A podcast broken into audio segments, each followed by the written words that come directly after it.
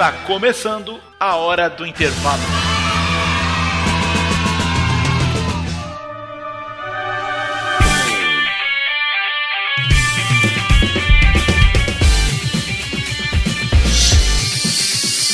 Salve, salve, texugos e texugas de todo o Brasil! Está começando mais um episódio do Hora do Intervalo ou Mano Exato? Hora do intervalo, terrugo de terrugas.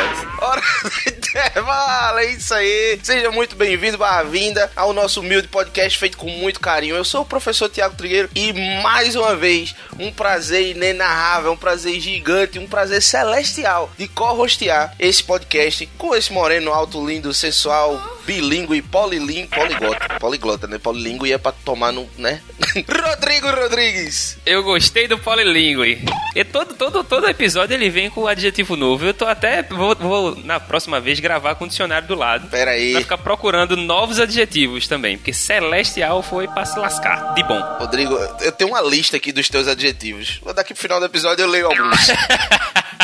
É um prazer muito grande estar aqui de volta com o Trigueiro. E não somente com ele, como vocês já devem ter visto aí no feed desse podcast maravilhoso. Eu tô aqui com um psicólogo clínico, que é amigo próximo também, e vai tratar de uma temática bastante sensível, no sentido de que é necessário a gente entender para se preparar melhor para essa jornada inteira que é o ano do Enem, né, o ano do vestibular. Então, o nosso cast de hoje vai tratar sobre saúde mental, inteligência emocional, principalmente para a reta final do Enem, né? Porque agora no início tá todo mundo com muito gás, e eu falo início porque a gente tá gravando no mês de fevereiro. Finzinho de fevereiro, né? Mas, Vai pra aí Finzinho de fevereiro, vai começar março agora. Mas esse podcast ele é atemporal porque saúde mental importa muito. E para falar com muita propriedade, até porque nem eu nem Trigueiro somos psicólogos, nem somos psicanalistas, eu trago aqui um psicólogo clínico que é graduado em psicologia com ênfase em psicologia social e formação e desenvolvimento gerencial pelo INTG, Instituto de Gestão, terapeuta de EMDR, depois ele vai dizer o que danado é isso, né? Eye Movement Desensibilization and Reprocessing, pelo EMDR Institute Iberoamérica. Cara, é muita letra, meu velho. É muita coisa, né? O bicho é- tá pensando que é besteira. Ele ainda atuou como assistente social, gestão em saúde pública e desenvolvimento social é, numa multinacional e sempre atuou como psicólogo clínico e atualmente também atende online. Depois ele vai falar um pouquinho da plataforma dele também. Dá o teu salve aí, Thales, um cheiro e já agradecendo aqui em nome da M0 a sua presença nessa conversa da gente. Menino, palmas pra Thales, palmas pra Thales. obrigado, pessoal. Obrigado. Bom dia, boa tarde, boa noite pra você que tá nos ouvindo aí. É um prazer, né? Já era uma coisa que eu e o Rodrigo já conversava há um tempo, né? Pra, pra vir aqui. E hoje eu tô, tô muito feliz de participar. Minha primeira participação em podcasts em geral. Não. E pra mim é um. pra mim é, um, é uma alegria, um privilégio muito grande estar aqui. Obrigadão mesmo. Que coisa maravilhosa ver um negócio desse. Somos os primeiros, estamos sentindo uma mocinha honrada. então, antes da gente começar esse episódio maravilhoso, vamos pros recadinhos da M0 e eu acho que você vai gostar de ouvir. Sobe o funkzinho, Léo. I'll be back. Recadinhos da M0.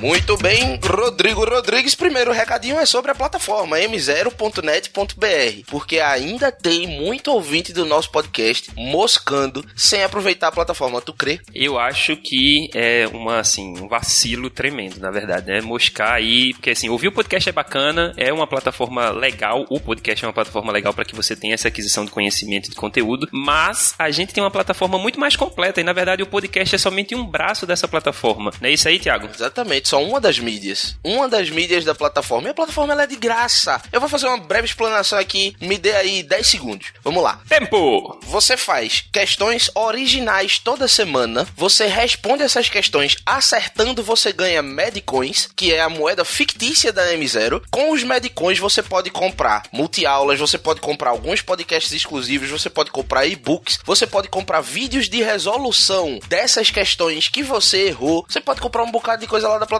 com Medcoins, você não bota dinheiro real na plataforma. E aí, tem mais dinâmicas ainda. Você vai indo bem, você vai subindo de level, você subindo de level ganha desconto nos nossos produtos digitais, porque você pode ser um texugo sócio para ajudar a plataforma e ganhar vários feedbacks e várias benefícios que vão fazer você passar no Enem. Tais quais poder fazer todos os texuguinhos, como poder ter acesso a um relatório de índice de erros e acertos de cada questão, porque, claro, o cara que vai fazer vestibular, ele sabe da TRI, ele tem que saber se ele tá tá indo bem ou mal na TRI, se ele tá acertando questões fáceis, médias ou difíceis. Então tá tudo lá para o cara que é texugo sócio, é bem baratinho e só se você quiser, porque todo o conteúdo da plataforma ele é fornecido de forma gratuita. E o mais legal dessa plataforma, se você não conseguir entender ainda, eu acho que você conseguiu, porque o Thiago explica de uma forma divina, né? Olha eu re retribuindo o Celestial. Ela é completamente gamificada, velho. Então, assim, você não quer sair de dentro da plataforma porque você quer subir de nível a cada momento. E aí, a subida de nível se dá a partir das, das dos momentos em que você vai fazendo coisas dentro dela. Como foi que o Thiago explicou, né? Os texugos, os simulados, as multiaulas, as, os, ouvir os podcasts, e é isso. Exato. Você vai ganhando selo, subindo de level, enfim. Mas vamos pro segundo recado. O segundo recadinho de hoje é sobre o canal do YouTube da M0 Gordo do Enem. M0 Gordo do Enem. O canal reativou finalmente, depois de sei lá quanto tempo a gente conseguiu de volta o nosso material de gravação. E aí já começamos botando pra torar, viu? Os vídeos que foram pro ar ultimamente foi como ler e entender rápido cada questão. Foi como aumentar o seu rendimento no Enem estudando menos. Tem vídeo programado aí pra sair top 5 músicas para estudar. Só, só vídeo top, Rogerinho. Rapaz, desses três aí, o primeiro eu tô usando pra um concurso que eu vou fazer, tu acredita? Sério, velho? De verdade. Olha. Tá funcionando. Que bom, bom saber. Fico feliz. Então, não perde tempo não. Chega lá no YouTube, ó, não perde tempo não. Vê que negócio de, né? É. Propaganda de TV. Não perca tempo. O gerente enlouqueceu. A M0 faz aniversário e quem ganha o presente é você. Ai, dá, dá, brota lá no YouTube, assina o canal, assina o canal, é assim que faz, se inscreve. né? Eu, tô, eu, pô, eu sou o pior youtuber do mundo, velho. É o pior youtuber, é o melhor, isso é brincadeira, né? Assina lá o canal da gente, é, ativa o sininho para receber as notificações, que é importante, porque o YouTube vai entender que você tá querendo ouvir e ver mais vídeos desse. E é isso, segue, ativa o sininho e aproveita todo o conteúdo dentro desse canal maravilhoso. Exatamente. Para encerrar os recadinhos, Thales, meu velho, tá por aí? Oi, tô aqui. Pronto, é tradição nossa. Rodrigo quer fazer às vezes? Eu quero fazer às vezes vezes, porque eu quero saber como é. Na verdade, eu já sei, eu quero que nossos texugos e texugas entendam quem é Thales, né? Que não é o Dimileto. que, que piada ridícula. Mas, pra gente começar o nosso bate-papo aqui, Thales, eu queria que você escolhesse uma música. Diz aí uma música. Cara, Mistério dos Planetas de Novos Baianos. Pô! Eita, Mistério dos Planetas de Novos Baianos. Eu vou até botar aqui pra ouvir de novo, porque, pelo amor de Deus. Menino Novos Baianos, velho. Botou pra torar. Eu achava que eu era o último fã de Pepeu Gomes da história. É, tamo junto aí. vou mostrando como sou e vou sendo como posso, jogando meu corpo no mundo, andando por todos os cantos e pela lei natural dos encontros. Eu deixo e recebo um tanto e passo aos olhos nus ou vestidos de lunetas, passado, presente, participo sendo o mistério do planeta.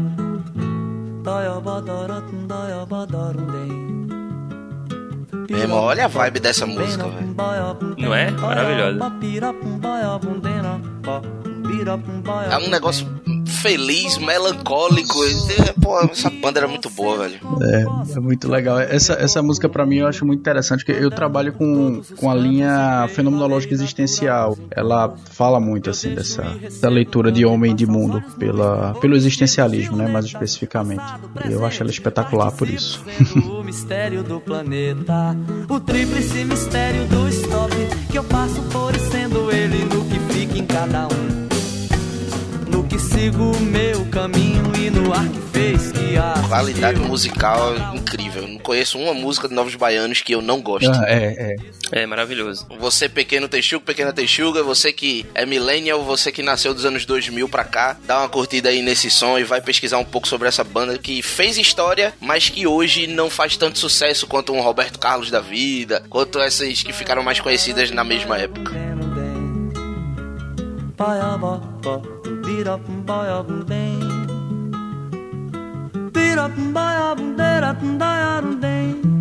Vou mostrando como sou e vou sendo como posso, jogando meu corpo no mundo, andando Pronto, depois de ouvir essa música maravilhosa aí, rapaz, eu tô até quase que tocando aqui, né? Peguei meu, meu carrão, tava quase que acompanhando o Pepeu aqui.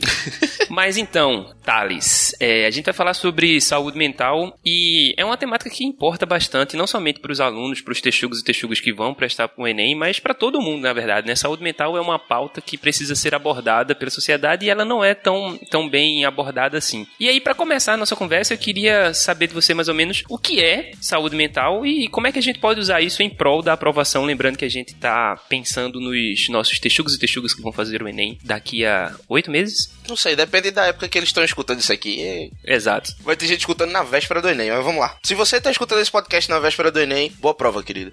Inclusive, algumas dicas do, do, que para quem estiver escutando mais em cima não, não vai dar para praticar. Então, divulguem aí pros seus amiguinhos para ouvirem desde já. É muito importante ouvir no começo do ano isso aqui. Justo, justo. É, mas vamos lá, questão de saúde mental. Saúde mental, ela é como você lida antes de tudo com as adversidades da vida. É, a gente costuma muito pensar que a pessoa que não tem saúde mental é aquela pessoa que tem transtorno, somente, né? Ah, a pessoa tem transtorno, automaticamente não tem saúde mental. Mas na verdade, a saúde mental diz respeito a como você lida com, com seus sentimentos, né? E de maneira que você não permaneça em sofrimento psíquico. Em outras palavras, é tipo, saúde mental não significa que você não, não tenha estresse, às vezes, não tenha problemas, não tenha dificuldades, mas é como você responde a isso, né? É importantíssimo para a saúde mental você ter todo um, um contexto que te ajude a manter essa resiliência, né? Como seria um contexto que me ajude a manter essa resiliência? É, o, conte o contexto que a gente fala normalmente é um contexto onde você tenha uma rede de cuidado ativa. O que é, que é uma rede de cuidado ativa? A rede de cuidado é quando você tem pessoas que você sabe que você pode contar, quando você tem relacionamentos que te respeitam, não necessariamente aceita tudo, né? Que as pessoas são, são diferentes, não tem suas peculiaridades, mas que haja antes de tudo o respeito mútuo, né? Entre as pessoas. Justo. Né? E quando a gente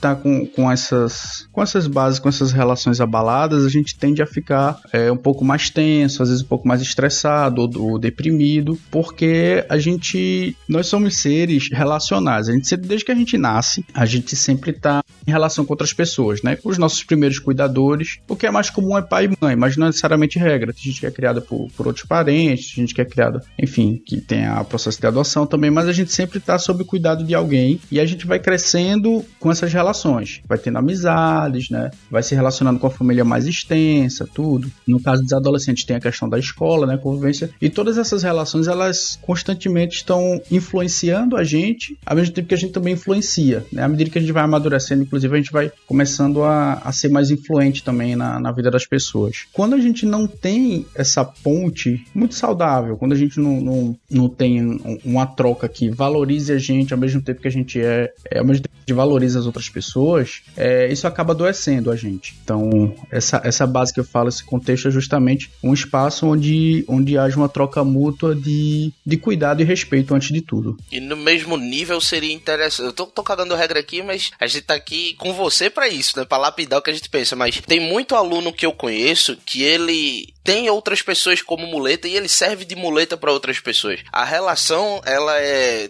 Tudo bem, pode até ser uma troca, mas às vezes a pessoa ela vai para um dos dois extremos, no sentido de ela exigir demais daquela pessoa que, que ajuda ela, sabe? Dela acaba que se acostuma de, de sempre vem a nós e nada do vosso reino. E às vezes é o contrário também. Às vezes tem uma pessoa que se dispõe a auxiliar, vários alunos e alunas meus, minhas, dizem para mim que não gosta, não, eu sinto que eu tô incomodando, eu não quero, não sei o que, e tenta resolver resolver tudo sozinho. É um ótimo ponto, Tiago, que... Muito obrigado.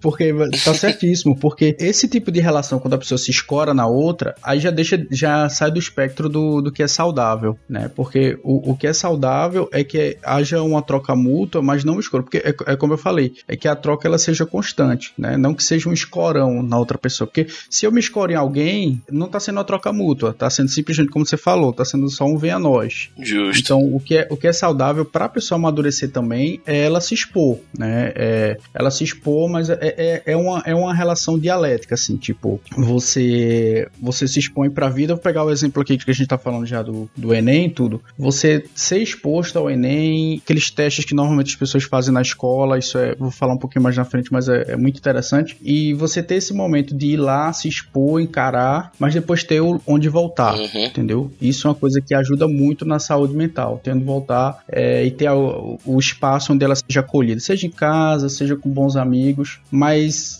que isso não seja um comodismo. Senão é, é, é, tão, é tão adoecedor quanto a pessoa que não tem para onde voltar. A pessoa que fica só se escorando, entendeu? Deve ser super estressante mesmo esse negócio. E aí, velho, assim, eu vou trazer, vou puxar a sardinha pro meu lado da biologia aqui agora também, que tem, na verdade, algumas relações dentro da psicologia, né? Se a gente for fazer uma analogia bacana sobre isso que a galera tava falando agora, que Tiago e Thales estavam conversando, é meio que relações ecológicas, então, assim, eu acho que uma saúde mental bem feita, né, ou uma mente saudável dentro de uma rede de cuidados pode ser análoga ao mutualismo, por exemplo. O mutualismo é aquela relação ecológica onde duas espécies se beneficiam da relação que elas fazem. Por exemplo, o líquen. O líquen é uma espécie de alga e uma espécie de fungo. Então, um protozoário e um fungo vão estar lá e os dois vão existir num determinado espaço e vão se beneficiar por conta desse cuidado em que um faz para o outro. Eu acho essa associação da alga com o fungo muito bacana sobre, sobre cuidado, porque o fungo literalmente vai proteger a alga da dissecação, né? Ela vai ficar em um ambiente de rocha, a alga ela precisa estar no ambiente úmido por ser um protozoário, essa alga em específico. E ela vai ceder comida ao fungo. Então, assim, tá rolando uma troca aí e que não é uma troca muito de escora. Diferente, por exemplo, do parasitismo, em que uma pessoa vai estar. Tá... Uma pessoa, ó. Ou por que não, né? Ou por que não,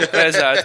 Um organismo vai estar tá no organismo de um outro organismo, sugando a energia desse e o outro está sendo prejudicado. Então, assim, é interessante que a gente consiga entender que a saúde mental ela está muito associada, na verdade, à saúde física também, né? Porque a gente não vê. Eu costumo dizer que é muito mais fácil a gente se compadecer de uma pessoa que levou um corte na perna do que uma pessoa que diz que está com depressão, por exemplo. Porque a gente não consegue entender o que é a depressão em si ou o que é um dos sintomas, na verdade, de uma mente não tão saudável assim por esforço demais, ou por estresse demais, ou por cobrança demais, ou também por uma falta de uma rede de cuidados, como o Thales bem falou, né?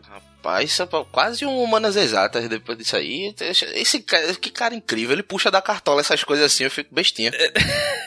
espetacular, uma analogia espetacular mesmo. Agora eu tenho uma pergunta para fazer aqui que eu não sei nem se tá na pauta e tal, mas me veio na cabeça agora eu acho que é pertinente. Qual é o objetivo aqui? O que, que a gente tá buscando? Vê só, se eu quero ter uma boa saúde mental, isso é por quê? Isso, isso implica que eu vou estar tá feliz? Isso implica que eu vou estar tá tranquilo, em paz? A falta da saúde mental, isso me atrapalha em quê? Como é que eu vou. O que, que acontece se eu não tiver com saúde mental em dia? É, pois é. A falta da saúde mental faz com que a gente não, não consiga é, caminhar na vida, né? E, e, e, seguir com, as, com os objetivos que a gente tem, né? Quando você não, não tá com, com os pensamentos organizados, quando você tá. O Rodrigo já falou aí do, do exemplo da depressão, quando você tá com crise de ansiedade também, enfim, quando tá com estresse, a gente não consegue raciocinar muito bem, né? E aí, puxando para o Enem, né, que é a nossa pauta, você não conseguir raciocinar bem, você não consegue produzir bem. Às vezes o conteúdo até tá lá, o conhecimento até ele, ele tá lá, né? Eu, eu até tenho, tenho um caso próximo, uma pessoa conhecida que ela, nas aulas, nas provas que ela faz, ela sempre tem um resultado muito bom, mas quando chega no. No valendo mesmo, né? É, valendo, ela fica tensa e não consegue produzir. E é uma coisa que a gente vê que não é falta de conhecimento, muito pelo contrário. O cara estuda pra caramba, tudo. Inclusive, ele entrou em processo terapêutico para trabalhar isso. Ô, Thales, deixa eu te perguntar. Então, saúde mental pode ser um sinônimo de inteligência emocional ou a gente tá divagando aqui? É, a inteligência emocional é um conceito que é muito cunhado pelos coachings, né? Que tem a ver com. São, são técnicas que, ele, que eles. São, é um entendimento que eles têm de como a pessoa fazer para lidar melhor com os estresses e adversidades do trabalho, especificamente. Né? Mas hoje em dia tem vários coaches que ampliam isso aí. E aí, o meu problema com a inteligência emocional é porque ela trabalha muito na leitura de separação de mente e corpo né, esse binarismo, e que na verdade é tudo integrado, como você mesmo colocou. Nossa mente, nosso corpo, ele está ele tá integrado e não tem como a gente separar aquilo que a gente sente daquilo que a gente entende. E quando a gente entra em, em um descompasso, quando os nossos sentimentos, as nossas emoções não estão legais, aquele conhecimento que a gente tem até guardado, né, a gente ele, ele não aflora porque o nosso organismo ele não está entendendo, né, no nosso corpo, que é, aquele é o momento de colocar aquela, aquele conhecimento para fora ele tá tenso, ele tá tendo uma situação de luto ou de fuga, né? Uhum. Que, que a gente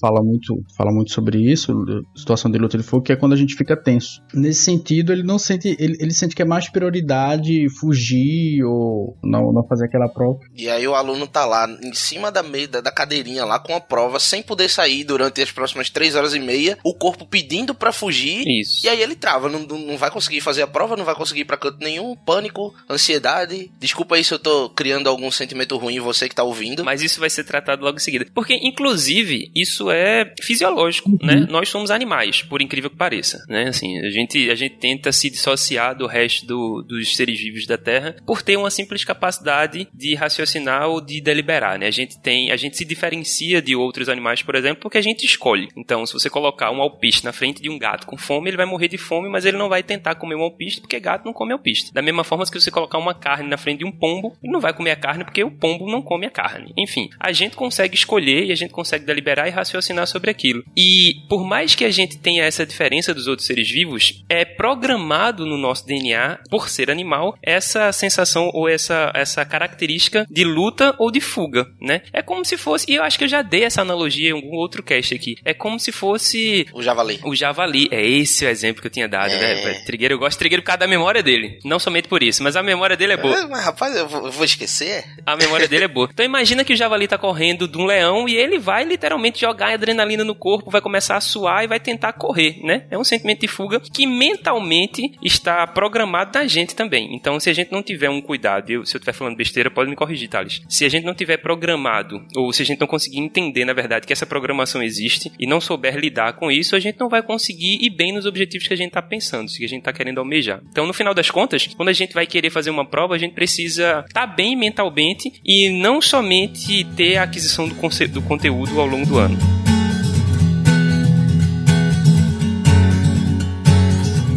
Beleza, a gente entendeu aqui que saúde mental é importante, a gente entendeu mais ou menos que a gente precisa de uma rede de cuidados até para que o nosso cérebro consiga ficar em paz com aquilo que ele mesmo está querendo fazer, né? Que é a prova do Enem, por exemplo, é passar numa prova ou realizar um exame ou fazer qualquer outra coisa. Inclusive, se você não ouviu o podcast que a gente gravou com a médica geriatra Maiara, é importante também, porque tem muito a ver com isso que a gente está falando aqui agora, porque a gente precisa ter uma sincronia entre o bem-estar corpóreo, né, físico, e o bem-estar emocional, mental também, que é isso que Thales está falando aqui agora. Para esse bloco, eu queria entender como é que a gente consegue, por exemplo, dar dicas, assim, né? A gente não tá querendo fazer uma terapia gratuita aqui com todos os texugos e texugas, mas se for possível, olha aí que bacana. Como é que a gente consegue ter dicas para que tenha uma saúde mental bacana? Sei lá, organização de estudos. Porque o que eu penso é que muitos alunos vêm falar comigo porque a quantidade de conteúdos que eles têm para estudar ao longo de nove meses, mais ou menos, que tem de preparação em tese pro Enem, é muito grande. Então, se a gente pegar os conteúdos de química, biologia, história, por exemplo, são gigantescos, né? Assim, inclusive isso é uma crítica dentro da academia, falando com o professor da Federal, por exemplo, sobre essa quantidade de conteúdos que são não necessariamente necessárias para que o aluno faça o Enem. E assim, isso gera automaticamente um grande estresse por sobrecarga de trabalho ou por sobre, sobrecarga de, de, de, vontade, né? Eles querem muito, eles querem muito, mas são muitos ah, conteúdos. E aí, tipo, acaba que gera um problema gigantesco. Então, assim, como é que dentro do quadro da saúde mental a gente consegue lidar com essa problemática? Menino, deixa eu,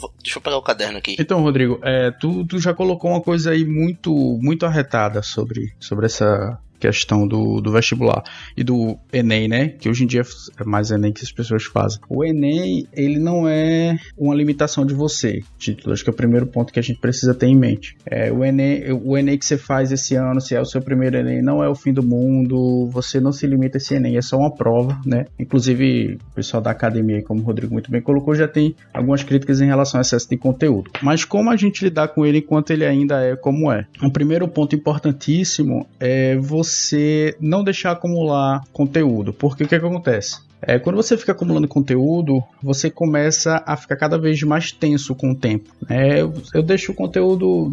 Agora começo de ano, tal, não sei o que, eu vou e dou uma estudadinha, mas não, não me foco muito. E aí eu vou deixando para lá, vou deixando para lá. Quando chega mais na frente, você vê aquele monte de conteúdo já gera uma atenção. E você já, já fica nesse, nesse nervosismo e isso acaba atrapalhando o teu próprio desempenho. Então a recomendação que a gente faz é você ter um estudo contínuo continuado, né? uma média de 4 horas por dia, aproveitando agora o começo do ano. E voltando até o que a gente comentou no início do. É muito importante vocês ouvirem esse, esse cast quanto antes. Então, passem isso para os amigos, aproveitar que ainda é início de ano. Então, estudar uma média 4 horas por dia é algo importante para não ficar para a última hora e você ficar tenso, ficar nervoso. Acumular, então, contribui com as coisas ruins da, da cabeça da gente. Sim, sim. Você vai ficando tenso, né? Você vai, você vai vendo aquele monte de conteúdo e você realmente não consegue aprender porque realmente é uma limitação nossa. A gente não consegue aprender muito conteúdo de uma vez. A gente precisa do, do ciclo de é, aprender, repousar, depois voltar a aprender de novo, entendeu? E nesse ciclo, é, uma recomendação que se tem até muito, muitos, muitos sites que trabalham com concurso, tudo, eles recomendam muito isso, de você revisar o conteúdo dentro das primeiras 24 horas após ele ter sido ministrado. Você teve a aula hoje, vamos supor, hoje é sexta, então não deixar passar de amanhã, você revisar. A recomendação que fazem para cada uma hora de conteúdo, que é basicamente uma aula, né? Para cada uma hora você ter 10 minutos de revisão para cada, cada conteúdo que você teve e revisar nas próximas 24 horas, que depois de 24 horas a chance de você esquecer as coisas é muito maior. Né? Então você faz uma primeira revisão de 24 horas, depois faz uma nova revisão após 7 dias daquele conteúdo e uma última revisão após 30 dias. É uma maneira de você fixar. Inclusive tem um link na descrição aqui do cast também com essa com mais detalhes dessa dica. A gente falou a respeito disso também na, no podcast Vale, inclusive, aí é, você dá um rezinho para ouvir os podcasts anteriores da gente, tá? Mas no que a gente fala sobre. Como foi, Rodrigo? Me, me lembra aí. Acho que foi técnicas de estudos, não foi? Que a gente falou? Foi umas técnicas de estudos, justamente. Aí a gente fala dessa daí, da revisão passada e de algumas outras. Então fica aí a dica para você, texuga, texuga, dá uma escutadinha lá, mas de toda forma a gente vai botar o link sim na descrição desse episódio e foi uma dica excelente. Eu tenho outra recomendação aqui que, que é inclusive baseada nisso que foi dito agora, que é a seguinte: às vezes o aluno ele não tem HBC. HBC é sigla para hora, bunda, cadeira, que é uma sigla que os concurseiros do, do Brasil todo usam aí, que é basic, basicamente o tempo que você passa estudando concentrado, o tempo que você consegue passar estudando. O ideal, se você tem um HBC, se você está treinado, se você já não é mais um estudante iniciante, essas quatro horinhas por dia aí, arretado, principalmente para cursos de altíssima concorrência. Mas se você é um cara que é vagabundo feito eu era, no terceiro ano, e aí depois decidiu começar a estudar, se você tentar fazer quatro horas de uma vez, sem antes se preparar, sem antes se treinar, eu acho que isso vai acabar gerando um estresse maior do que geraria o acúmulo. Então, nesse caso, primeiro vai ganhando experiência de estudo, resistência, resiliência, vai estudando, vai aumentando o teu tempo de estudo gradativamente e no caso de acumular, foda-se. Aí é, é, essa é a parte importante. Porque acumular, atrasar assunto, isso é uma parada que vai acontecer. O melhor que você pode fazer é minimizar isso. Agora, tá aprovado aqui, né? O, o Thales, psicólogo, psicólogo, não sei o que lá, tem um bocado de letra no currículo dele, volta pro início do cast pra escutar. Ele acabou de falar com todas as letras e eu acredito totalmente na expertise dele que se você ficar tenso com o acúmulo, você vai se prejudicar. Então eu diria que o problema não é necessariamente o acúmulo, o problema é quão tenso você fica fica. Então, se acumular esses assuntos fez parte da sua estratégia, porque você decidiu de início estudar menos para se manter no horário e aumentando gradativamente, atrasou um conteúdo porque deu, deu prioridade a outro e tudo mais. Se isso faz parte do seu planejamento e acumulou, atrasou, foda-se, não se desespera. O problema é o desespero. Ótimo, ótimo. Inclusive, você já, você já colocou aqui um, a próxima dica que eu ia que eu ia falar em relação a isso, essa questão de, de como aliviar as tensões. E você falando isso agora me remeteu uma outra dica que nem estava aqui na pauta. Agora eu vou falar já já. O primeiro é a questão de propiciar pequenos momentos de prazer. Tem um artigo que eu coloquei também aí na, na para descrição, que da revista Mente e Cérebro da UOL, eles falando sobre que é importante você ter pequenos momentos de, de prazer para a gente não estar tá acumulando muito tá acumulando muita tensão, muito muito estresse, né? Você se dá pequeno, até um exemplo que eles contam no artigo é de um cara que era mecânico lá de um de uma grande empresa. E, aliás, não, desculpa, de, um, de, uma pequena empresa. Ele, depois de décadas trabalhando lá, quando mudou a direção, ele pediu demissão com pouco tempo. E aí perguntaram por que isso. Mas porque a esposa do antigo dono, ela costumava deixar sempre lembrancinha para eles. E esse novo dono era o cara totalmente, assim, só queria saber de, de resultado, de produção tudo mais. E isso ele disse que foi começando a sentir muito feliz. Uma coisa, um exemplo bem simples é que na Páscoa ela deixava um, um, um coelhinho de chocolate na, na caixa dele, né? Do mecânico. Que massa, velho. E aí,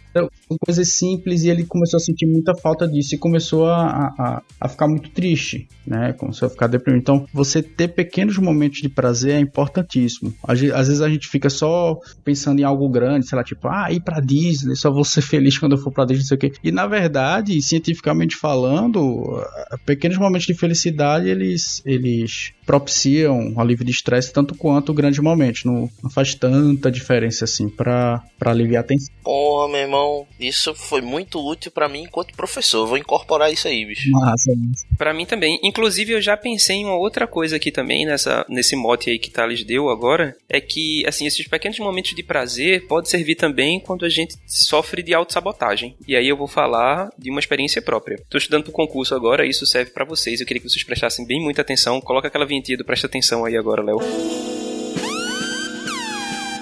Presta atenção!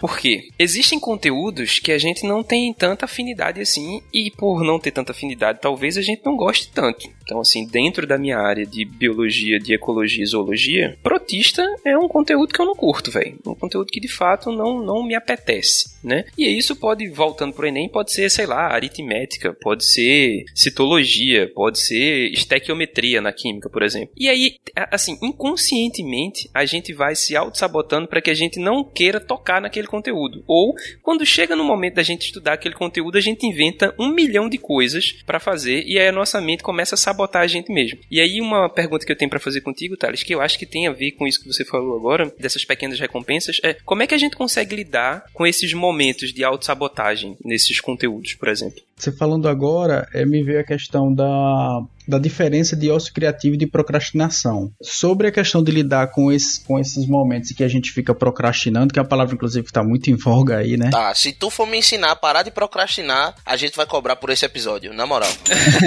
Ninguém vai escutar esse episódio de graça, não. Uhum, uhum. É, du duas dicas que, que, a gente, que a gente tem, assim, é... Primeiro é você é, começar pelo, pela parte mais chata. É a história do o exemplo que eu dou de, de comer uma pizza. Quando você come uma pizza, é, você começar pela borda, que não é tão gostosa, e depois ir para o recheio, sabe? Mas eu adoro a borda e eu começo pelo recheio porque eu prefiro a borda. Assim, só uma curiosidade inútil. Mas prossiga. Tranquilo. Então no, então, no seu caso, a metáfora ela é, ela é invertida. Primeiro o recheio, depois a borda. Mas ainda serve. A gente deixa o melhor pro final, né? Isso, isso, isso. Deixar o melhor para o, o final, que você gosta mais. E isso tem um pouco de relação também com outra dica, que é a questão das pequenas recompensas, que o Rodrigo já, já tocou nisso aí. Que é você se recompensar é, por se dedicar àquele trabalho. E aí é, é uma questão muito, muito pessoal, assim, da, de cada um, o qual é a premiação. Mas vocês propósito, pegando exemplo, por exemplo, do chocolate. Ah, se eu, se eu pegar e, e, estudar esse conteúdo X aqui, esse conteúdo de biologia, sei lá, eu não gosto de biologia. E aí eu vou fazer o seguinte, eu vou estudar esse conteúdo, tudo, e no final eu vou me dar um chocolatinho, entendeu? Comer um, um, chocolate, ou vou, depois que eu terminar essas duas, três horas de estudo, eu vou assistir um episódio da minha série favorita, entendeu? Mas você colocar como condição, você condicionar isso, né? Pra, como a recompensa após o, a tarefa que você tem para fazer que não é tão que você não acha tão legal ou a matéria que você não acha tão legal. E aí já puxando já para a questão do ócio criativo e da procrastinação, qual é a diferença? O que acontece? Às vezes você entra nessa você vai lá, beleza, Thales disse para fazer isso, tal, eu vou lá, faço. Só que aí, ao invés de assistir uma série, eu maratono a série toda, tá ligado? Eu me empolgo. Tá? Aí é foda. E aí depois eu fico. é, e é normal, isso já aconteceu comigo. Comigo tá? também, isso com todo mundo, cara. Só mais um episódio, Friends é foda, velho. É, isso, isso. Tipo, então o que acontece? O, quando a gente tá cansando de, de, de fazer um. de estudar, de fazer algum. Não só estudar, qualquer atividade. Quando a gente tá cansando, tá ficando ah meu Deus, não aguento mais fazer isso, mentalmente, né, falando, está ficando abusado, é uma sinalização de que na verdade aquela região do nosso cérebro, ela não está aguentando mais, está trabalhando, está cansando. Então a ideia é você alternar para outras tarefas. E é aí é a ponto da diferença do ócio criativo e da procrastinação. Porque você querer parar aquela tarefa para fazer outra coisa é um sinal, inclusive, de saúde. Que o teu cérebro tá dizendo, ó, oh, velho, tá. Deu ruim. Tá puxando demais isso aí. Vamos dar uma paradinha, vamos fazer outra coisa? É, deu ruim, vamos, vamos trocar. Porque o nosso cérebro não para. Ele só para quando a gente morre, tá? Então, o que a gente faz é a gente alterna o uso de determinada região do cérebro. Então, aquela região que você tá usando para estudar, ela tá cansando. Dá uma pausa e vai fazer alguma coisa. Agora, fazer alguma outra coisa com alternância. Porque, por exemplo, o pessoal vai e fica muito em rede social, que isso é muito comum. Vai em rede social ou fica assistindo seriado tal, adoidado. E depois disso a pessoa fica abusada, fica cansada, estressada. Por quê? Porque ela foi assistir e ela ficou tanto no movimento, no, no,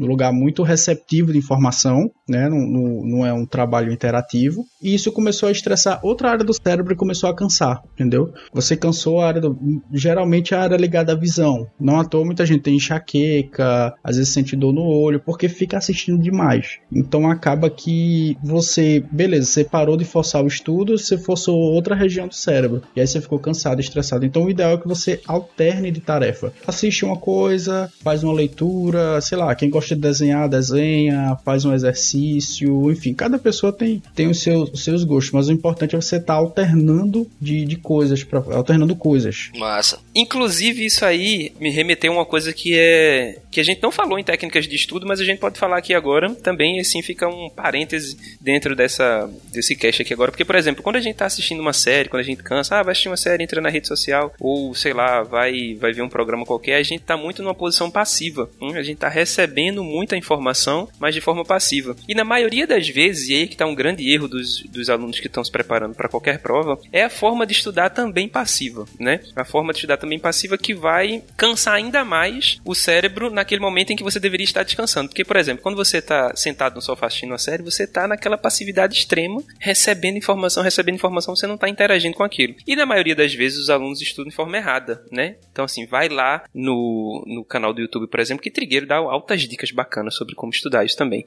O estudo passivo é quando a gente tá lá, sentado na bunda da cadeira e tá só lendo. Lendo, lendo, lendo, lendo, lendo, lendo, lendo. Isso é a mesma coisa, e aí pode parecer contrassensual, de você estar tá sentado no sofá assistindo a TV. Você estudar de forma ativa é você ler como se você estivesse explicando para alguém e buscar aquele conteúdo em outra fonte. Por exemplo, ah, eu estou estudando sobre citologia e eu acabei de ver agora que tem uma organela dentro da célula que se chama peroxissomos. Aí o cara, putz, peroxissomos, que danado tem a ver? Ah, peroxissomos é uma organela que consegue degradar peróxidos. Eita, peróxidos tem a ver com química. Aí o cara vai lá em química e vê o que é, que é peróxido, como é que o peróxido é formado e tem a ver com... Cara, só descansa quando entendeu tudo, né? Exato. E aí, tipo, tá de forma ativa trabalhando. E talvez as, as áreas cerebrais, talvez não, com certeza, as áreas cerebrais, as sinapses que estão acontecendo em diversas áreas distintas do seu cérebro, vai fazer com que você consiga entender de forma melhor do que se você estivesse somente lendo de forma passiva. Espetacular, espetacular. E hoje em dia, com o Google, meu amigo, é, é espetacular. Você dá um Google. Ah, o que é isso? Você dá um Google ali, você já encontra outra informação, outra informação. Pois é, velho. Chega a dar uma pena quando você vê um aluno estudar alguma coisa, tipo, ah, não, é, então beleza. Então eles passaram pelo Estreito de Gibraltar e foram para não sei onde. E ele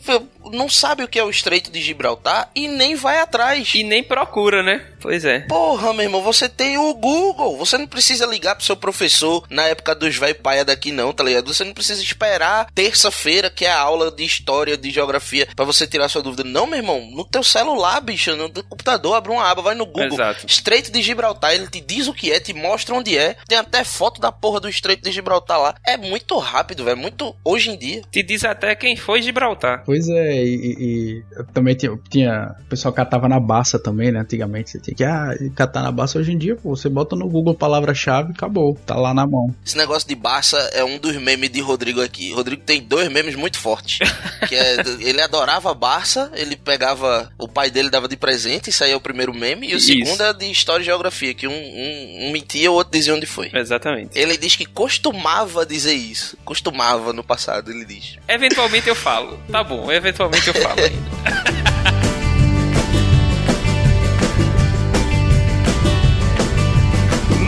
Mas eu acho que, para finalizar, pra gente conseguir fazer uma, uma recapitulação de tudo que a gente já viu aqui de uma forma mais coesa, eu queria entender. Na verdade, eu já entendi, mas eu queria que você, Thales, conseguisse resumir aí ou explicar pra gente por que a saúde mental importa e por que ela precisa ser levada em consideração nessa época de preparo para a prova do Enem. Como a gente já, já colocou recapitulando, né? A questão da apreensão do conhecimento, ela, ela é importante, mas ela não é o único fator que importa na, no processo de, de fazer a prova. Então, você está tranquilo, você está com as emoções relativamente controladas. Claro que a pessoa não vai fazer vestibular rindo, não sei o que, todo mundo feliz, tá, tá, tá. Tem, tem uma certa tensão, eu já passei por isso, eu sei como é. Mas você ter um, um conhecimento dos teus, das tuas emoções e dos teus sentimentos e saber como lidar com isso é muito importante porque você consegue inclusive prever como você pode agir, entendeu? E como você pode lidar com essas, essas oscilações né, de, de humor que a gente tem porque a questão do, das emoções elas, elas influenciam bastante no modo como a gente, como a gente coloca para coloca para fora, né? Como a gente transmite esse conteúdo, no caso transmitir o conteúdo para a prova, como a gente coloca essa informação. Então você tá você tá bem consigo mesmo é importantíssimo para você conseguir expor aquilo que você já já tem de conhecimento em você. Entendi, acho bacana. Eu comecei esse episódio, ach, desculpe interromper, achando que assim, vamos lá, falar de saúde mental para o ano de Enem, então vamos evitar fazer tais atividades, vamos é, enfatizar tais outras, tudo voltado para o Enem. Mas, na verdade, o, a saúde mental, acabei vendo aqui, e é uma parada que, né, até se você tivesse duas sinapses funcionando corretamente, você não teria cometido esse mesmo equívoco que eu. Mas, assim, pelo que eu entendi, a gente cuida melhor da saúde mental fora da atmosfera do Enem, e aí ela reflete bem dentro da atmosfera do Enem. Não é você estudar ou deixar de estudar tal disciplina que vai fazer você ficar com saúde mental em dia, que vai te ajudar na prova e tudo mais. Não, é dieta, é exercício físico, é, é sono, é suas relações com a família, com os amigos, é você se permitir fazer coisas, ter pequenos prazeres. Porra, bacana, velho. É, é por isso que para isso que serve o, o hora do intervalo. Isso é massa porque consegue sumarizar aquilo que a gente tava querendo falar ao longo desses 40 quase minutos, sei lá, agora 50 minutos. Que a mente ela não tá associada associada do corpo, né? Assim, então, aspectos físicos do corpo pode sinalizar um problema mental e vice-versa. Ou também pode sinalizar que você está com a saúde mental em dia. Então, como um exemplo para mim, por exemplo, exemplo, por exemplo, falei muito exemplo. Tá valendo, tá valendo. Quando eu tô muito estressado, quando eu tô estudando, assim, meu HBC é muito maior do que 4 horas, porque, assim, eu fui condicionado a isso. Mas não, não é uma coisa normal e nem me vanglorio por isso, assim. De vez em quando eu fico puto porque eu tô estudando demais. E aí eu preciso parar e fazer um exercício físico. Porque se eu não fizer um exercício físico qualquer, eu vou ficar a pessoa mais irritante do mundo. Então, assim, Mayara já me conhece quando eu tô, tipo, estudei, sei lá, 9 horas. Isso foi um exemplo, de antes de ontem. Estudei 9 horas antes de ontem. Tava trabalhando, fiz o artigo, comecei a estudar, tal, não sei o que, nananã. Quando eu vi, velho, Mayara chegou e eu, putz, não conseguia falar com ela direito. Ela fez, ô amor, acho que você precisa dar uma paradinha aí, tipo, vá, vá correr, vá, vá no crossfit, vá andar de bicicleta, alguma coisa. Irmão, eu fui no, no box, fiz aí minha aulinha de uma hora, voltei pleno, como se nada. A gente jantou, super feliz, vou parar por aí. Queria muito, viu? Quando eu vou no box, faço uma aulinha de uma hora, eu, eu não volto. Eu fico lá no chão. e aí, velho, isso é para dizer que, por exemplo, o nosso corpo, ele tá muito associado à nossa mente e cuidar da mente também é cuidar do corpo. Sim, e aí essa, essa questão da, da gente ter momentos, inclusive, de a gente se desligar um pouco do estudo para fazer atividades que nos façam bem é, é fundamental para uma boa manutenção do, do, da saúde mental. Tenha em mente de que, ao mesmo tempo, o Enem não é o fim do mundo, né? Eu tenho até um exemplo de um, de um amigo meu que eu gosto muito de falar, que ele ele era um cara muito inteligente, não sei o que, e ele queria fazer física. Só que o cara ele tinha nota para passar em medicina e a família ficou: faz medicina, faz medicina, faz medicina, faz medicina. Ele foi, fez e passou em medicina. Ele não passou seis meses, não passou um semestre, ele voltou para a família e disse: Olha, falei que não gostava de medicina, que ele já tinha dito à família dele. Falei que não gostava, tudo, eu quero fazer física. A família ficou: É, né? Ele passou, tal, quer fazer, tal, não adianta forçar, beleza. Aí ele foi fez física. Para resumir a história, ele fez física, fez mestrado, ele fez doutorado, ele fez doutorado na Noruega e hoje ele mora na Noruega. Caralho, eu não sei nem onde fica a Noruega. Não, brincadeira. é, quem não sabe onde é, dá, dá um Google aí. Né? é isso aí, vai atrás. Fica perto de Gibraltar. Mas é impressionante, velho. Quando você faz o que gosta é diferente, velho. Muito diferente mesmo. Então tem esse fator também. O para que você tá fazendo esse Enem? Né? É importante você ter isso em mente, assim. E que seja para o que você gosta. Porque dinheiro é importante pra gente se manter, mas não é tudo na vida. Justo, justo. Eu vi uma parada. A galera diz que o Instagram é inútil, mas uma das paradas mais relevantes que eu vi para as minhas aulas nos últimos anos foi pelo Instagram, que era uma foto dizendo assim, é, falando sobre aquela frase, né? Estude para ser alguém na vida. E aí dizia lá, todo mundo é alguém na vida. Estude para mudar o mundo para melhor. Porque realmente mudar o mundo é muito fácil. Vocês não estão me vendo, mas eu tô sentado. Tira uma foto do mundo agora. Beleza. Aí agora eu levantei. Tira uma, outra foto do mundo agora. Compara as duas. Tá igual? Não tá. Mudou o mundo. Eu mudei o mundo, mas que mudança merda, né? Você mudar o mundo, ter um, um impacto positivo de verdade, aí custa um pouco mais. E qualquer coisa que você faça vai mudar o mundo. Se qualquer coisa que você faça vai mudar o mundo, então é bom que você estude algo que você gosta, porque você tem potencial para mudar o mundo para melhor, de uma forma mais sólida. Isso aí, bicho, quando eu vi isso, eu falei, caramba, realmente, agora eu tenho mais gás ainda para estimular todos os alunos a fazerem o que, o que gostam. E eu fico super feliz, porque todo ano tem pelo menos um ou dois alunos que desistem de fazer o pré com a gente lá para ir atrás de alguma coisa. Ano passado teve dois, um que desistiu para ser jogador de futebol, ele ia fazer educação física, desistiu porque ele disse, professor, tô fazendo educação física porque é o que tem, mas eu queria mesmo era ser jogador de futebol. Aí depois de alguns meses ele disse, não, eu vou tentar. Se der errado eu volto e faço educação física de novo, tem bronca não. E o outro ia fazer engenharia e desistiu para ser DJ. é pra se fuder, meu velho, DJ. Esse ano tem um cara que quer design. Ele tá até escutando aí, um abraço para você. Ele diz que quer design, mas o bicho desenha muito bem. Ele não quer ser designer, ele quer ser ilustrador. Isso. Só que design é o mais perto que tem. Eu vou trabalhar nesse cara, vou, vou chegar nele. É, inclusive, eu acho que na Federal tem um curso de. que é o curso de desenho. Não é design, é desenho, se eu não me engano. Eu tenho até um amigo meu que fazia desenho. Que é pra ilustração? Pô, não sabia não, velho. É, eu, é, eu, já, eu não sei muitos detalhes, mas eu, eu sei que tem, eu tenho um amigo meu que fazia desenho. Aí depois ele veio, ele voltou pra Caruaru, aí ele trocou por design, né? Porque ele, mas porque aqui em Caruaru não tinha curso de desenho. Mas eu lembro que ele começou a faculdade no curso de desenho. Na Federal tem. Pô, vou passar pra ele então, é bom saber. Pronto, pra concluir esse episódio maravilhoso, cheiroso, eu já, eu já tô vendo que vai ser um daqueles episódios do podcast da gente que eu escuto semanal, sabe? Tem alguns episódios da gente, os meus preferidos. Toda semana eu escuto, só porque eu realmente gosto. Esse eu tô achando que vai ser um deles. Mas me diga aí, doutor Thales, qual a importância então, ou se tem alguma importância, se, se é de algum auxílio, um profissional de psicologia na busca pela melhor saúde mental? Uma pessoa qualquer, num, uma pessoa normal, padrão, e num estudante de. Ótimo, ótimo. A gente tem situações que, que a gente se depara em que a pessoa, apesar de todas essas dicas que a gente deu, todas as orientações, isso não funciona muito bem, porque a pessoa está num sofrimento psíquico muito grande. Em situações, por exemplo, de crise de ansiedade, depressão, problemas relacionais, né, como a gente falou no início, que é a importância da rede de cuidado tudo mais. E essas situações a gente recomenda um acompanhamento profissional. É, eu, particularmente, eu atendo online, né? Como, como já foi colocado, eu estou na plataforma Zen Club, plataforma Vitude. Tem link aí na descrição? É, eu vou botar, vou, vou mandar aqui para Show de bola. Colocar os links. Também atendo presencial para quem for aqui de Caruaru. Se tiver alguém de Caruaru ouvindo, eu atendo também presencialmente. Ou alguém que escutou o podcast gostou tanto que vai para Caruaru só para ter o atendimento também, não? Por que não? É, uma pessoa, por exemplo, que vem de Gibraltar para Caruaru, né? Aí tu faz até um descontinho legal, né?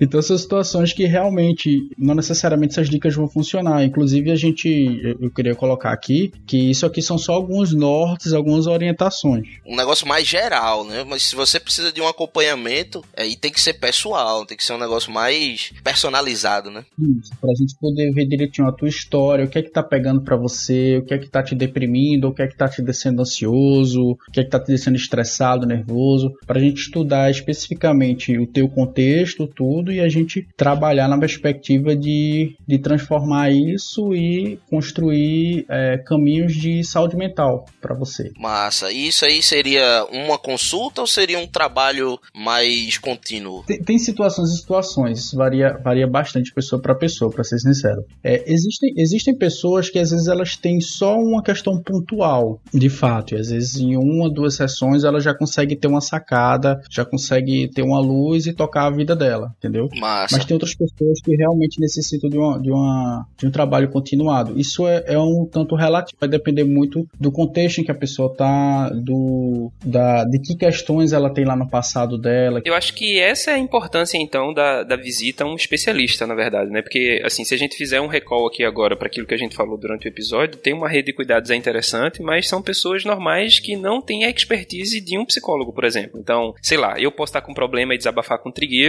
como eu fiz ontem, e foi maravilhoso, e até brinquei com ele, fiz assim, ah, é, eu nem preciso ir pra terapia amanhã. Era brincadeira, era? Eu acreditei. eu tava com um problema, desabafei, e a gente resolveu do caralho, massa, fiquei muito mais tranquilo. É uma rede de cuidado, a gente tem essa rede de cuidado. Mas assim, é diferente de você ter um problema maior, por exemplo, e procurar um especialista, um psicólogo, um psicanalista, porque... Um profissional, né? Um profissional, eu tava procurando essa palavra. Porque ele vai conseguir, ou ela, a pessoa, né, conseguir lhe mostrar qual é o problema e fazer com que você passe por esse problema. É um olhar técnico. Justo, justo. E, e aquela coisa, né? É, é o, uma parada que você não tem como precificar. Você tem um certo rendimento. E isso não só no, no, nos estudos, mas na sua vida. Você tá um pouco travado, você tá com aquele lixo mental, você aquela angústia que bate do nada. Você sabe que você consegue fazer mais, mas não tá rendendo tanto porque você não tá com sua saúde mental em dia. Pegar um profissional, vai lá, faz uma sessão, duas, vê se isso já resolve, vê se você vai precisar de um acompanhamento mais contínuo. E tá aí o Thales que atende. É, quem pegou a referência pegou. Tá aí Thales que atende virtualmente, inclusive, fala de novo, Thales tá, tá na descrição aí o link para você que tem interesse, mas tá, fala de novo, Thales, só pra fixar aí na cabeça do pessoal. É pelo, pelo Vitude e pelo Zen Club. Massa, massa demais. Zen Club, Zen Club com Z e K e Vitude com dois T's. Tem nenhum que é facinho assim, né? A galera vai criar um site, vamos, vamos enfeitar essa porra. é. vai... vamos, vamos criar um. Vamos, site. O nome do site vai ser site. Site, é. Local, sítio. Com dois A's, um Y. e três T's. E domínio, é o domínio em Gibraltar. que inclusive de Gibraltar para Recife está custando ida e volta a bagatela de 5.623 reais. Aí de Recife para Caruaru você pode pegar um ônibus no precinho de 110 e aí consegue chegar lá em um dia, 5 horas e 30 minutos. Não, mas se o cara gastou 5 pau para vir de Gibraltar, ele vai de Uber para Caruaru. Não tem problema não. e quem quiser também ter o contato diretivo, eu tô com um projeto novo que é o Tigre Terapeuta, arroba Tigre Terapeuta no Instagram. E nele você pode chegar lá, mandar DM, tá? Eu tô com um projeto ainda muito inicial, então quem, quem foi, quem ouvir esse episódio mais imediatamente, talvez quando chegar lá ainda não encontre postagem, encontre poucos. Mas ele tá, mas ele já tá ativo o perfil e pode seguir lá, tá? E qualquer coisa pode mandar DM, conversar que a gente a gente tá junto lá também. Lá no Tigre Terapeuta, é, nós vamos estar tá dando dicas sobre saúde mental de uma maneira mais, mais ampla. Show de bola. Tigre Terapeuta, já botei para seguir aqui, sou o nono seguidor. Tá bem no iníciozinho mesmo. Eu vou seguir agora também, Tigre Terapeuta. É quase um trava-língua. Pronto, vamos ver quanto vai ter mês que vem, né? Beleza, show de bola, show de bola. Pois bem, texugos e texugas, não sei vocês, mas esse episódio eu achei, eu vou até, desculpe aqui com o perdão da palavra, tá? Eu achei inefável. Inefável. Pronto, era só isso mesmo que eu tinha para dizer. Pega essa. Que o Rodrigo falou inefável um dia, aí eu anotei, eu disse um dia eu vou usar essa palavra e eu usei hoje. Esse episódio, não, inefável, é, inefável é ruim, né? Eu nem, eu acho que eu, tu acha que eu usei inefável? Eu acho que eu usei, que, que tu usou num contexto ruim. Inefável, inefável na verdade é que é não, parada... não pode nomear, aquela que não pode descrever, alguma coisa assim, tá ligado? Tipo, eu não posso descrever descrever tamanha força, tamanha beleza, sei lá, tamanha magnitude. Então eu usei certo. Esse episódio foi inefável, foi... Inefável, eu gosto dessa palavra. Eu acho que eu usei, será? Eu nem lembro, mas enfim. Tá usado aí. Então, é episódio sensacional, tá gostei bastante, me diverti, né? Aprendi sobre dieta de pombo, aprendi... aprendi sobre passagens aéreas para Gibraltar, aprendi um bocado, um bocado sobre saúde mental, me diverti, ri pra caramba aqui também. Espero que vocês, texugos e texugas, tenham gostado também. Se gostou, já curte, se inscreve, compartilha com seus amigos. Não pode fazer isso, mas eu tô treinando porque agora eu virei youtuber, né? Então é isso aí. Um abraço e tchau. Não, mas pode compartilhar também. Você tá ouvindo aí no, seu agregador de podcast favorito, no Spotify, no Deezer, no Cashbox, que a gente acha o melhor de todos aqui. É, quase ninguém usa o Cashbox, né? Mas é o que a gente gosta mais. Quase ninguém usa o Cashbox, mas o Cashbox é o que a gente gosta mais, assim, é, é bacanudo. Então, assim, dá pra compartilhar, inclusive no Cashbox dá pra você comentar com a gente o que é que você gostou. Então, assim, dá pra ter essa interação. Baixa aí o Cashbox, a gente não tá sendo pago pela plataforma, mas é só porque é uma plataforma bacana que dá pra ter essa interação maior com a gente. Justíssimo. Assim como o Trigueiro, eu gostei demais, assim, demasiadamente, vou usar outra palavra aqui agora, desse episódio. Assim, Thales é um cara que eu tenho um apreço muito forte e é. Ele não pode ser meu psicólogo porque ele é meu amigo, mas assim, eu, se, eu, se eu não fosse amigo dele, ele seria com certeza meu psicólogo. Thales é um, um cara muito bacana, um, um, profissional, assim, incrível, assim, aprendi. Eu vou criar umas contas fake para me consultar lá no Tigre Terapeuta. Só dizer. Aprendi um bocado sobre saúde mental e é sempre um prazer conversar com o Thales e sinta-se bem-vindo quando você quiser mais uma vez voltar aqui e trazer outras temáticas que são pertinentes à nossa vivência durante esse período do Enem e também para a vida de todo mundo, né? Porque saúde mental é uma coisa que importa e principalmente agora nesse contexto mundial que a gente tá vivendo, né? Então assim, fica essa deixa, vai pesquisar o que é que tá rolando, um cheiro na alma e no coração. É, pessoal, é, mais uma vez foi um prazer estar aqui, né, Rodrigo, meu amigão aí. Se eu pudesse ser terapeuta, eu seria seu terapeuta, é uma felicidade. E, bom, pessoal, foi muito bom. Aprendi muito também aqui com vocês, dei muita risada. Vou pesquisar aqui uma palavra nova aqui que já, já falaram também. Vou ver questão de, de ir para Gibraltar. É, acho que eu vou fazer a segunda do Lodimel lá em Gibraltar. Eu não tenho nenhuma. Vai pra segunda. Muito obrigado aí pela, pela oportunidade aí, pelo espaço e precisando, estamos, estamos juntos. O prazer foi todo nosso e dos Texugos. Se você não gostou desse episódio, comenta. Mas acho que não vai ter nenhum comentário falando mal porque o episódio foi inefável. Então, Léo, vamos pros bloopers.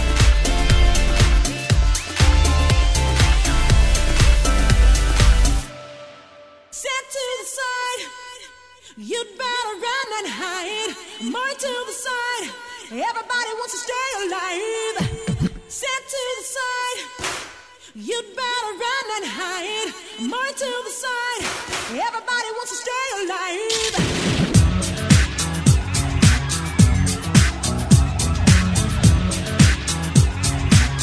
Deixa acontecer naturalmente.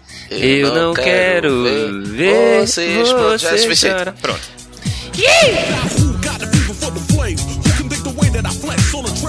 Como é que é o nome daquele cara, não sei quem lá, Boca de Cantor? Era não sei quemzinho, Boca de Cantor, que é do, do, do Nova Baiano também, né? Não lembro agora. Eu só mais o Pepe Gomes e Baby Brasil, são os que eu, que eu manjo mais. Enfim, é maravilhoso essa banda. Eu ainda quero fazer uma, uns novos pernambucanos. Inclusive, é pauta de conversas, é pauta de conversas com, com Thales também, né? Isso aí, Thales? Novos pernambucanos, velho. É, novos pernambucanos. Assim, vai, vai morar na vila. Mas isso aí a gente fala depois.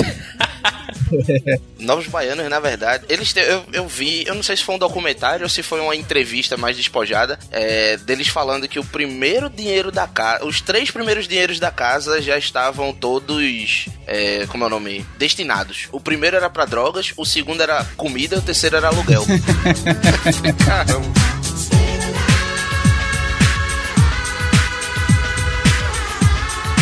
Antes da gente seguir em frente, rapidão, eu só preciso fazer uma pergunta aqui. É, é meio idiota, mas tá me incomodando. Pombo não come carne, não, é?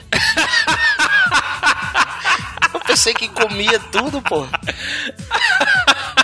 Eu não tô acreditando nisso, não, velho. Eu me. É Eu pensava mesmo que comia tudo, pô. Puta que pariu.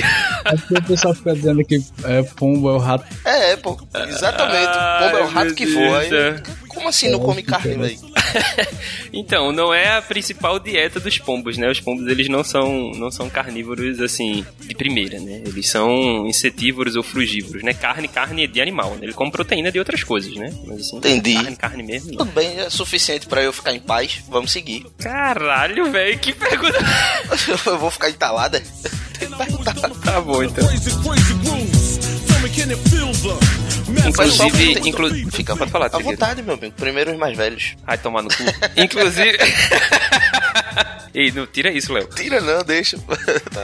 Bota no, bota no blooper. É porque aqui em Recife tomar no cu virou vírgula, né? Ó, É, mas tô, tô ligado como é. te diz até quem foi Gibraltar. Gibraltar foi uma pessoa? Tô brincando. Eu vou olhar agora aqui no Google. foi uma piada, tá? Não vou olhar não. Mal. É só porque eu- uma outra coisa, tu falou do pombo, eu tava vendo aqui passagens da Noruega pra Gibraltar. É, 600 reais só, quem quiser. Vai se arrumar. Que negócio aleatório da porra. eu tava vendo aqui, caralho. Vai aqui, né? Da Noruega pra Gibraltar. Beleza. 600 contos. Então, tá baratinho, pô, é, ir de volta, ir de é volta, mais é, barato direto. do que pra São Paulo. Não é? Do- do- que quem mora em São Paulo não paga passagem pra São Vai Paulo. que não. tem alguém na Noruega querendo ir pra Gibraltar e não sobe o preço da passagem. Tô aqui dizendo pra Vai ter pessoa. alguém na Noruega que nem sabe onde fica o Estreito de Gibraltar. Mas ok. É, É. Cara, que eu tava mentindo. Sim, volta. Isso aí é bloopers, com certeza. Eu abri o blooper com isso. eu achei massa. Meu irmão, vocês sabem onde é que fica Puerto Maldonado? Gibraltar. Não, Se ficar em fica- Gibraltar, eu estilei. Fica não, fica na Bolívia e dá 10 mil conto, porra, pra vir de Por que tu tá olhando isso?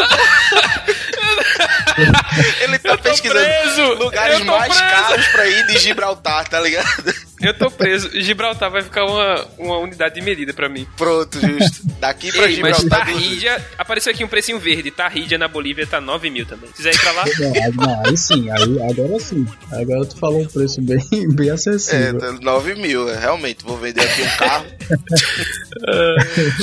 mas é isso, vamos dar tchau. Vamos dar que eu tchau. quero ir pra Gibraltar.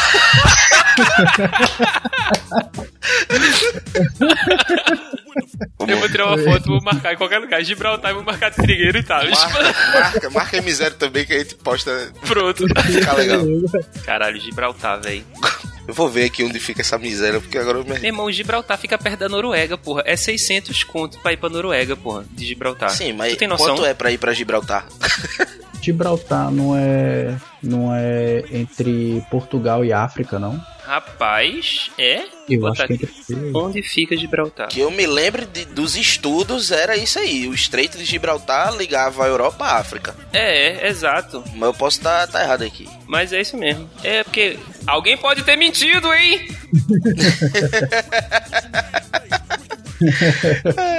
tu sabe qual é a língua inglesa de Gibraltar? Tu não sabe. Língua inglesa de Gibraltar, inglês, porra. E outras línguas? Essa eu nem sabia, Castelhano. a resposta tava no enunciado. Gibraltar é foda, pô. A área total de Gibraltar, só pra acabar, 6.8 km quadrados. Isso é mentira, porra. 6.8 Isso é km quadrados. Como assim?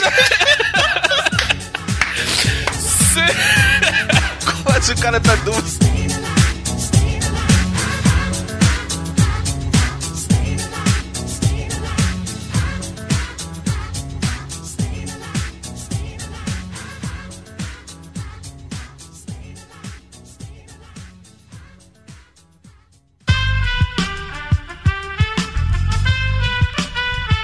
Este podcast foi editado por Aerolitos Edição Inteligente.